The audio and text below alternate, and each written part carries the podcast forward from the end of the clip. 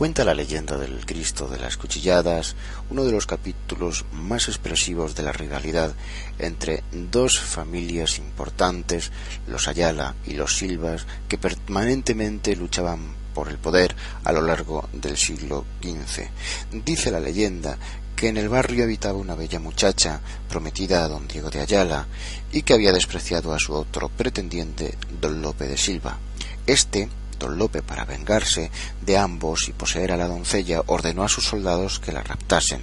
Sin embargo, el joven Ayala, que todas las noches visitaba a su prometida, se encontró con el grupo de los raptores y consiguió hacerse con el cuerpo de su amada. El caballero consiguió arrebatarles a la joven, pero ante la superioridad de los contrarios suplicó la ayuda del Cristo, y el muro de la iglesia se abrió absorbiendo a la pareja, que por derecho de asilo quedó a salvo en su interior, y frenó las estocadas que quedaron grabadas en el muro situado bajo la imagen.